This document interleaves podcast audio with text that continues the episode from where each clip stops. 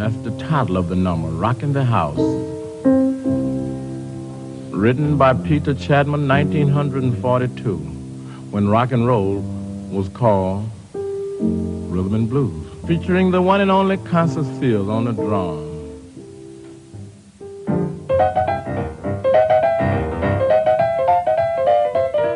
Hello, everybody. This is the Verhundert podcast. Today, our charming host, the amazing trumpet Louis, and the other charming host, Strongbow Stefan, are gonna present to you a lot of topics which you dream about every night. This is Verhundert, and here. Luis, warum redest du Englisch? Ja, hier war Intro-Musik, ne? Hatten wir letztes Mal auch. Memphis Slim und Kansas Field haben das wunderbaren, haben den wunderbaren Song Walking the House, den wir am An Anfang gespielt haben, halt gemacht. Ja. Achso, und, und einer ist davon das Geburtstagskind von vor 100 Jahren? Äh, Genau, der Kansas Field, der ist auch geboren in Kansas, wie der Name es sagt, aber nicht als Kansas Field, sondern als Carl Donald Fields und der hat aus Carl Donald Carl Donald Fields und Kansas seinen Spitznamen Kansas Field gemacht, offensichtlich. Er ist geboren von vor 100 Jahren am 5. Dezember 1915. Gestorben ist er 1995, also er ist 80 Jahre alt geworden. Herzlichen Glückwunsch zum Geburtstag, zum 100. Ja, Kansas herzlichen Field. Glückwunsch. Walk the House. Ja, und ein schöner Song. Finde Ja. ich sehr gut. Steffen, wie war das Wetter von vor 100 Jahren? B Bitterkalt. Hier in Berlin 4,4 Grad Celsius. Heute am 5. Dezember 2015 und vor 100 Jahren war der 5. Dezember 1915, Folge 32. Ja, Luis, bald ist auch schon wieder Weihnachten. Ja, und äh, apropos Weihnachten. Ich bin dieses Jahr, ich bin schon echt aufgeregt. Ich bin dieses Jahr zum ersten Mal der Weihnachtsmann in meiner Familie. Du bist der Weihnachten, Luis, ich kann mir keinen besseren Weihnachtsmann vorstellen. Danke, danke, danke. Ich bin echt gespannt, wie ich als Weihnachtsmann äh, mich schlagen werde. Ich werde berichten. Jedenfalls, die Kutte ist auch schon besorgt. Oh, gut. Apropos Kutte, da bringst du mich gerade auf etwas. Äh, Weißt du, was gestern vor 100 Jahren gegründet wurde? Eine Organisation, die, wo die Mitglieder ganz viele Kutten getragen haben? Wir hatten vorher drüber gesprochen, aber die wurden nicht gegründet, Steffen. Neu gegründet, Entschuldigung. Auch nicht. Zugelassen. Ja, Beim Drip, alle guten Dinge sind drei. Ja, Ja, genau. zugelassen, genau. Du weißt es schon, der Ku ja ich Klux weiß es schon. Klan. Ich, ich muss es zugeben, der Ku Klux Klan. Der Ku Klux Klan wurde am 4.12.1915 in Georgia neu äh, zugelassen. Die wurden ja seit den 70er Jahren vom des 19. Jahrhunderts verfolgt.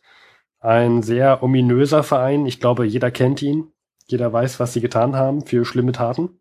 Also wer dazu mehr Näheres wissen möchte, den empfehle ich, empfehle ich den Podcast WDR Zeitzeichen Spezial. Da gibt es nämlich, ich glaube, in der Folge 104, wir verlinken das nochmal, gibt es eine Sondersendung über den Ku Klux Klan, wie er vor 100 Jahren nochmal neu zugelassen wurde, wer da was beantragt hat und was sie so alles für schlimme, schlimme Dinge, auch vor allem in den 1920er Jahren getan haben. Das ist schon starker Tobak. Zugelassen. Wir betonen zugelassen. Ich Ja. finde das krass. Ich dachte immer, das wäre sowas wie ein Terrorverein von irgendwelchen Leuten, die nicht akzeptieren können, dass die Südstaaten den Bürgerkrieg verloren haben. Es Aber ist ja auch ein, also in meinen Augen ist es auch ein Terrorverein. Ja, die, die verbrennen ihre Mitbürger. Ja. Sind totale Schweine und Rassisten. Das kann man schon mal sagen, ne? Ja, ja, das sind, also dass das nochmal neu zugelassen wurde, das verstehe ich nicht. Aber das ist, das ist Amerika, das ist der Land der unbegrenzten Möglichkeiten. Mhm. Ja, super. Ja, so viel zumindest aus dem Westen. Ja, ich habe noch was aus dem Osten. Erzähl. Und zwar, für die Mittelmächte ist der Weg zum Mittelmeer frei. Große Neuordnung auf der strategischen Landkarte. Es hat sich echt eine große Umwälzung ergeben. ja, ich glaube, bis jetzt war immer Serbien noch so, war ein Hindernis, dass die Mittelmächte nicht zum Mittelmeer kommen konnten. Ne? Da stand immer Serbien noch im Weg. So sozusagen das Bollwerk der Alliierten. Der Krieg ging ja los. Friedrich Ferdinand, Attentat. Dann greift Österreich, Ungarn, Serbien an. Ja. Und jetzt muss man sich vorstellen, die Mittelmächte bestehen ja aus Deutschland, Österreich, Ungarn, dem Osmanischen Reich und Bulgarien. Und da liegt halt ein Land dazwischen, was halt verhindert, dass, es, dass, dass sie miteinander Handel treiben können. Serbien. Korrekt. So. Und die Serben, die haben sich tapfer geschlagen gegen eine europäische Großmacht. Das ist ja ein sehr kleines Land. Haben sie ein Jahr lang durchgehalten. Jetzt ist aber Bulgarien haben wir, man erinnert sich, auf die Seite, auf, auf, die, auf die Seite der Mittelmächte in den Krieg eingetreten. Und Bulgarien und Serbien haben an ihren Ländergrenzen eine sehr lange gemeinsame Grenze. Also das ist die Ostgrenze aus serbischer Sicht und die Westgrenze aus bulgarischer Sicht. Und alle Truppen waren im, sozusagen im Norden gegen Österreich-Ungarn. Und jetzt ist praktisch Bulgarien in den Krieg eingetreten und konnte dann in die Ostflanke einfallen und die Serben hatten keine Chance und wurden vernichtend am Amsefeld geschlagen. Hm. Jetzt, wo der Weg zum Mittelmeer für die Mittelmeer, äh, Mittelmächte wieder frei ist, ich glaube, das Deutsche Reich wird sich darüber freuen, vor allem, weil sie jetzt wieder mehr Lebensmittel ins, äh, ins eigene Land hinein transportieren können, importieren können.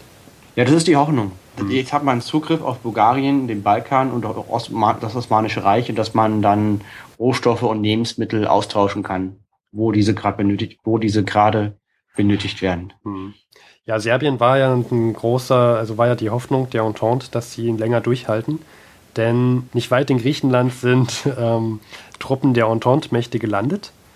Schon, schon im Oktober, man hat es ja schon geahnt, dass Bulgarien sich auf die Seiten der, der Mittelmächte mitschlagen wird.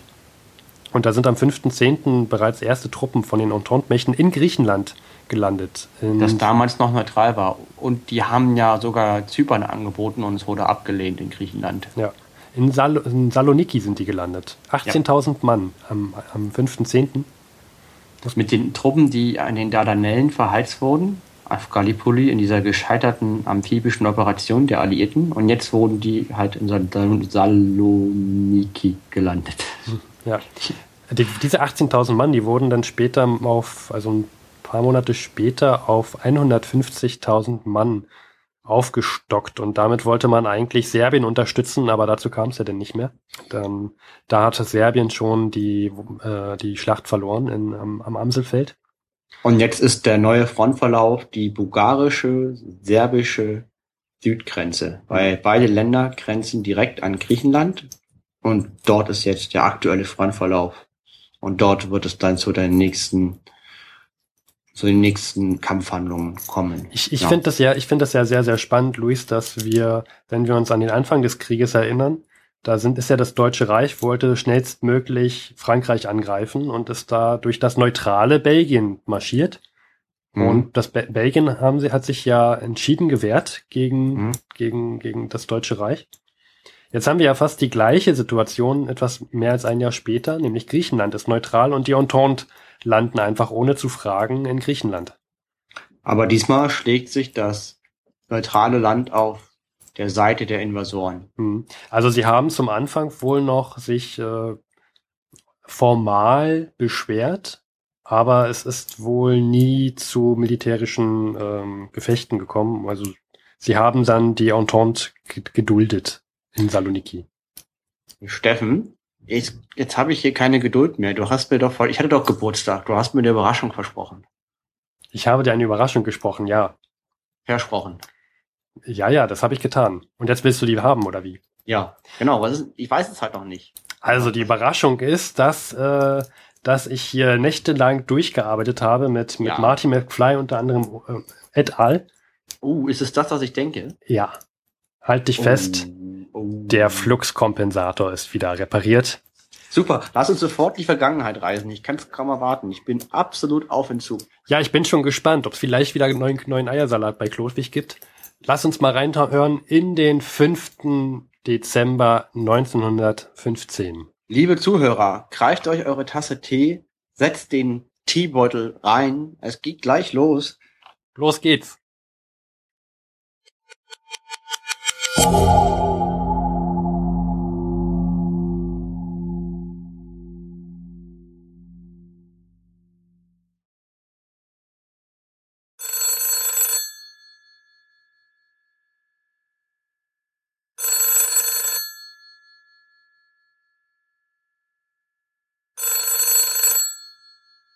wir hier?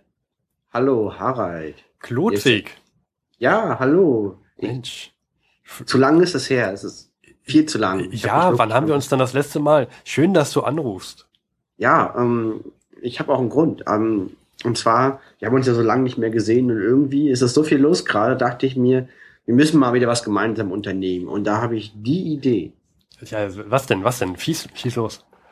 Lass doch im Januar mit dem Zug nach Konstantinopel fahren.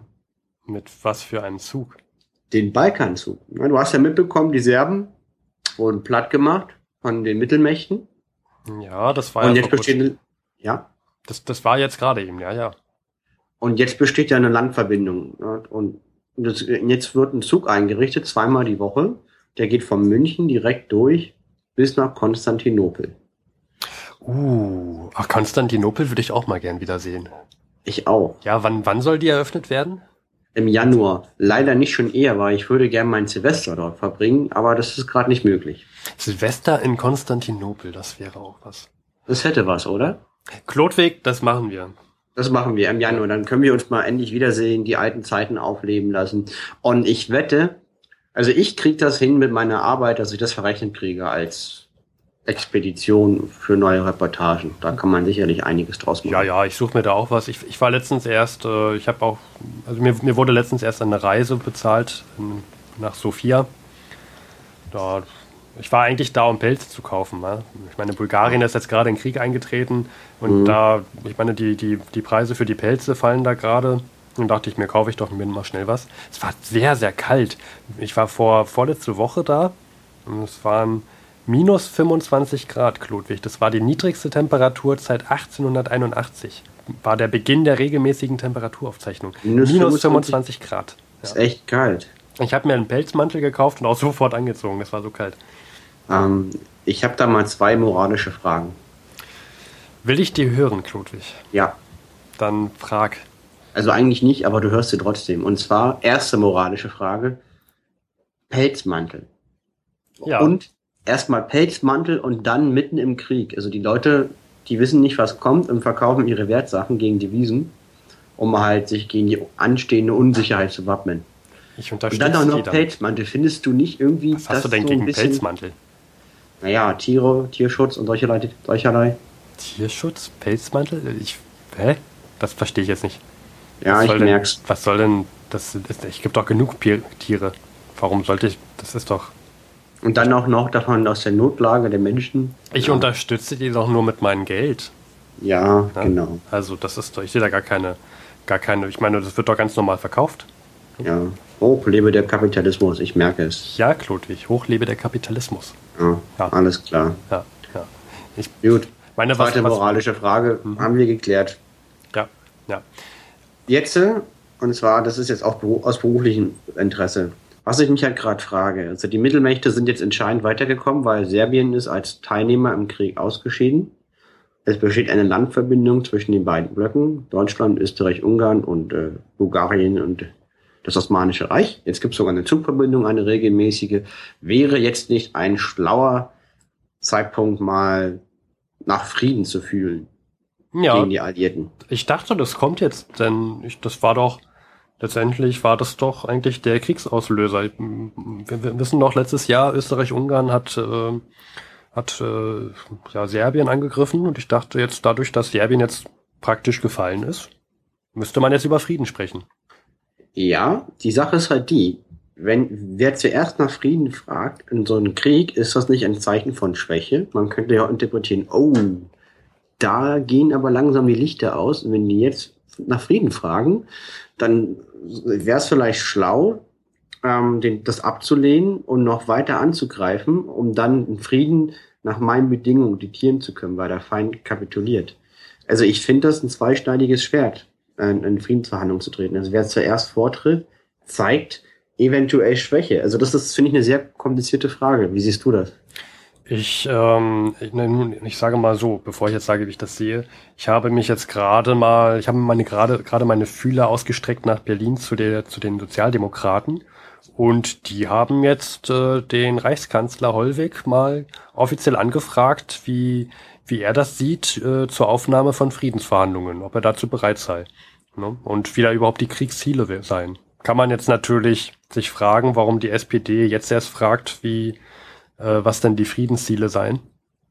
Aber ich sehe da jetzt keine, kein Zeichen von Schwäche. Ich meine, Krieg. Da würde ich am liebsten, ich bin ja eher eine linke Socke und da würde ich am liebsten vor Wut aus dem Fenster springen, vor diesen deutschen Sozialdemokraten. Man stelle sich das vor. Vor einem Jahr geben sie der Regierung sozusagen den Blankoscheck nach dem Motto, wir sind dabei, jetzt wird Krieg geführt, wir stehen hinter der Regierung, ein Volk, ein Vaterland, eine Armee. Und nach einem Jahr des furchtbarsten Krieges, den die Welt je gesehen hat, fragen die Sozialdemokraten mal, hey Leute, was sind hier eigentlich die Bedingungen für Frieden? Was, hm. ist, was ist sozusagen die Abbruchbedingung? Also ja. das ist sehr blauäugig, sehr doof und da könnte ich mich sowas von aufregen. Die, die Sozialdemokraten in Berlin sind gerade in keiner Hochphase.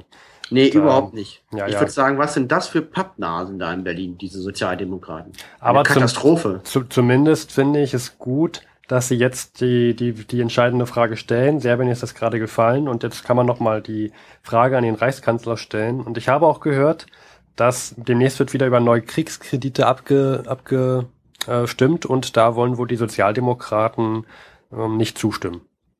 Ja, das äh, also hoffe ich, dass das äh, so auch so bleibt. Ich muss ehrlich sagen, wenn ich jetzt hier konservativ wäre oder auch Kaiser oder Kanzler und dieser Verein vom Pappnasen fragt nach anderthalb Jahren mal, wie sind hier die Abbruchbedingungen, würde ich ähm, irgendwie da so ein bisschen den Respekt verlieren nach dem Motto. Hm, also irgendwie so richtig furchteinflößend sind die gerade nicht. Ja.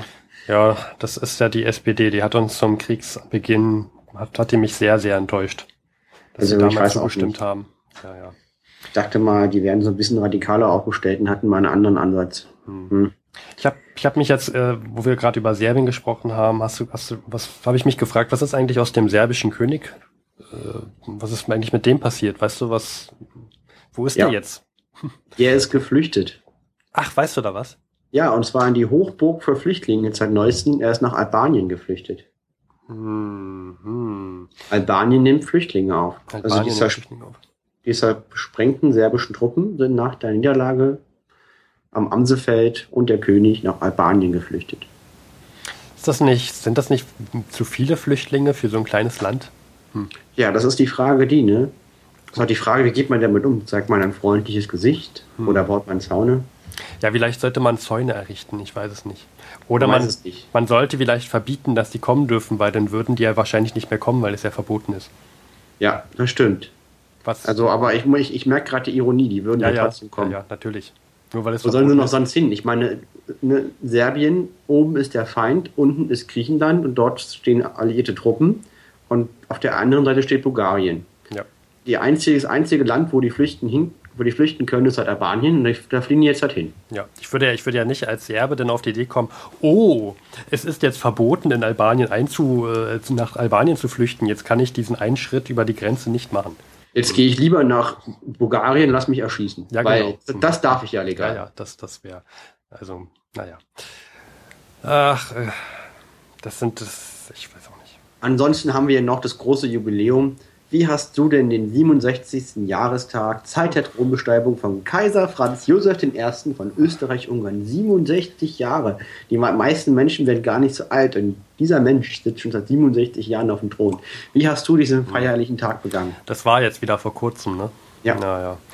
Ich, also ich, ich hätte gern, dass der 67. Jahrestag der Thronbesteigung gar nicht erst zustande gekommen wäre. Äh, ich finde, dieser, dieser Kaiser da aus Österreich-Ungarn, der der gehört abgesetzt. Der, Warum? Naja, der eigentlich wäre ja, wenn, die, wenn am 28. Juni nicht das Attentat äh, voll, vollzogen worden wäre, dann wäre jetzt wahrscheinlich der, der Franz Ferdinand auf dem Thron. Mhm. Das hätte ich mir gewünscht. Der hatte Reform damals, der wollte Schlichtungen, der wollte, der wollte schlichten zwischen diesen ganzen demografischen äh, Gruppierungen. Demografischen? Was habe ich gesagt? Ja, du hast demografisch Demograf gesagt. Genau, ja, genau. Nee, aber demografisch ist äh, Alterskohorten, also ne, junge, also das hm, sind dann eher demokratische nee, oder halt Vielvölker. Ja, ich meinte die Vielvölker. Ich bin gerade, ja. das, das ja. regt mich noch zu sehr auf. Ja. Also ich möchte, ich möchte, dass der da abgesetzt gehört und naja, vielleicht, das klingt jetzt sehr, äh, sehr hart, aber vielleicht haben wir ja Glück, denn er ist ja auch nicht mehr der Jüngste. Ja, vielleicht erledigt die Natur hm. diese Aufgabe auch obwohl ich ihm ein langes, gesundes Leben wünsche, aber als seiner Funktion als Kaiser ist er ja doch schon seit 67 Jahren etwas angestaubt und dieser Staat braucht Reform.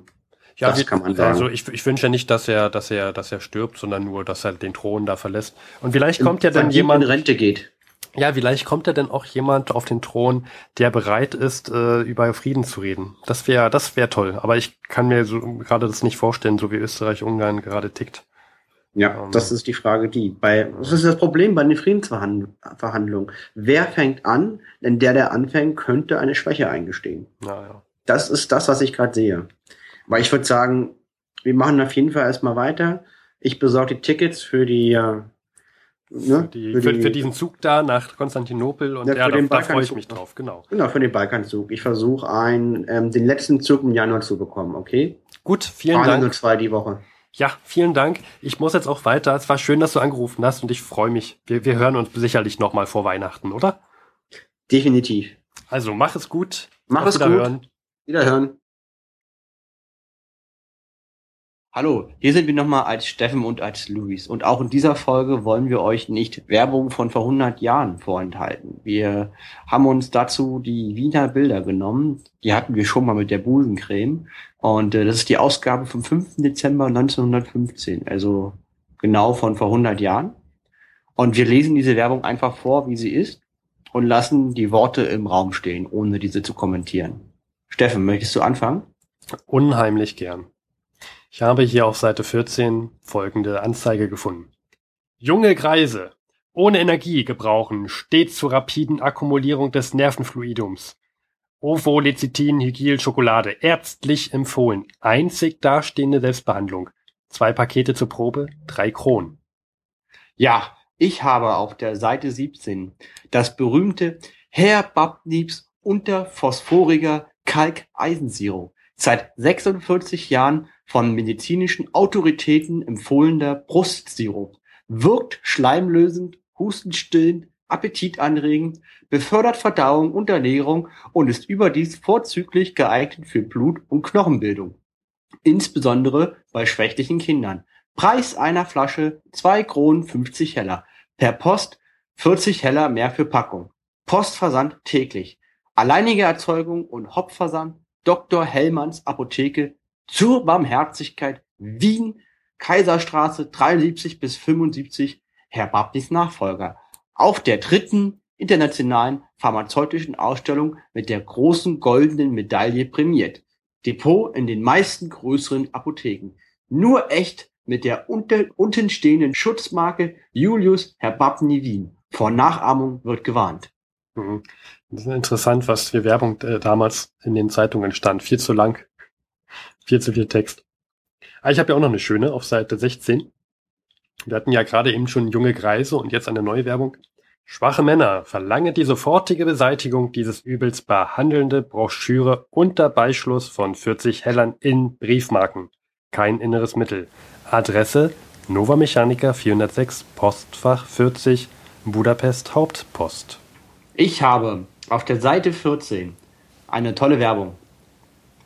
Schmollpasta ist doch die beste.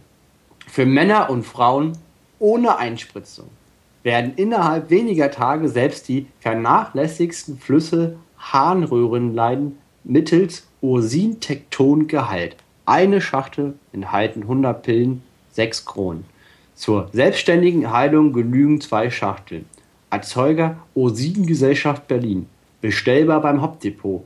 Josef von Török, Apotheke, Budapest, Königsgasse Nummer 12. Ganz ehrlich, Luis, wenn du jetzt noch sagst, irgendwie, dass es unter Mondlicht hergestellt wurde, kannst du es heute noch verkaufen. Das denke ich auch. Gut, ja, hat mir wieder sehr viel Spaß gemacht. Mehr Werbung dann in der nächsten Folge von Vorhundert. Nur echt mit Werbung. Vielen Dank fürs Zuhören.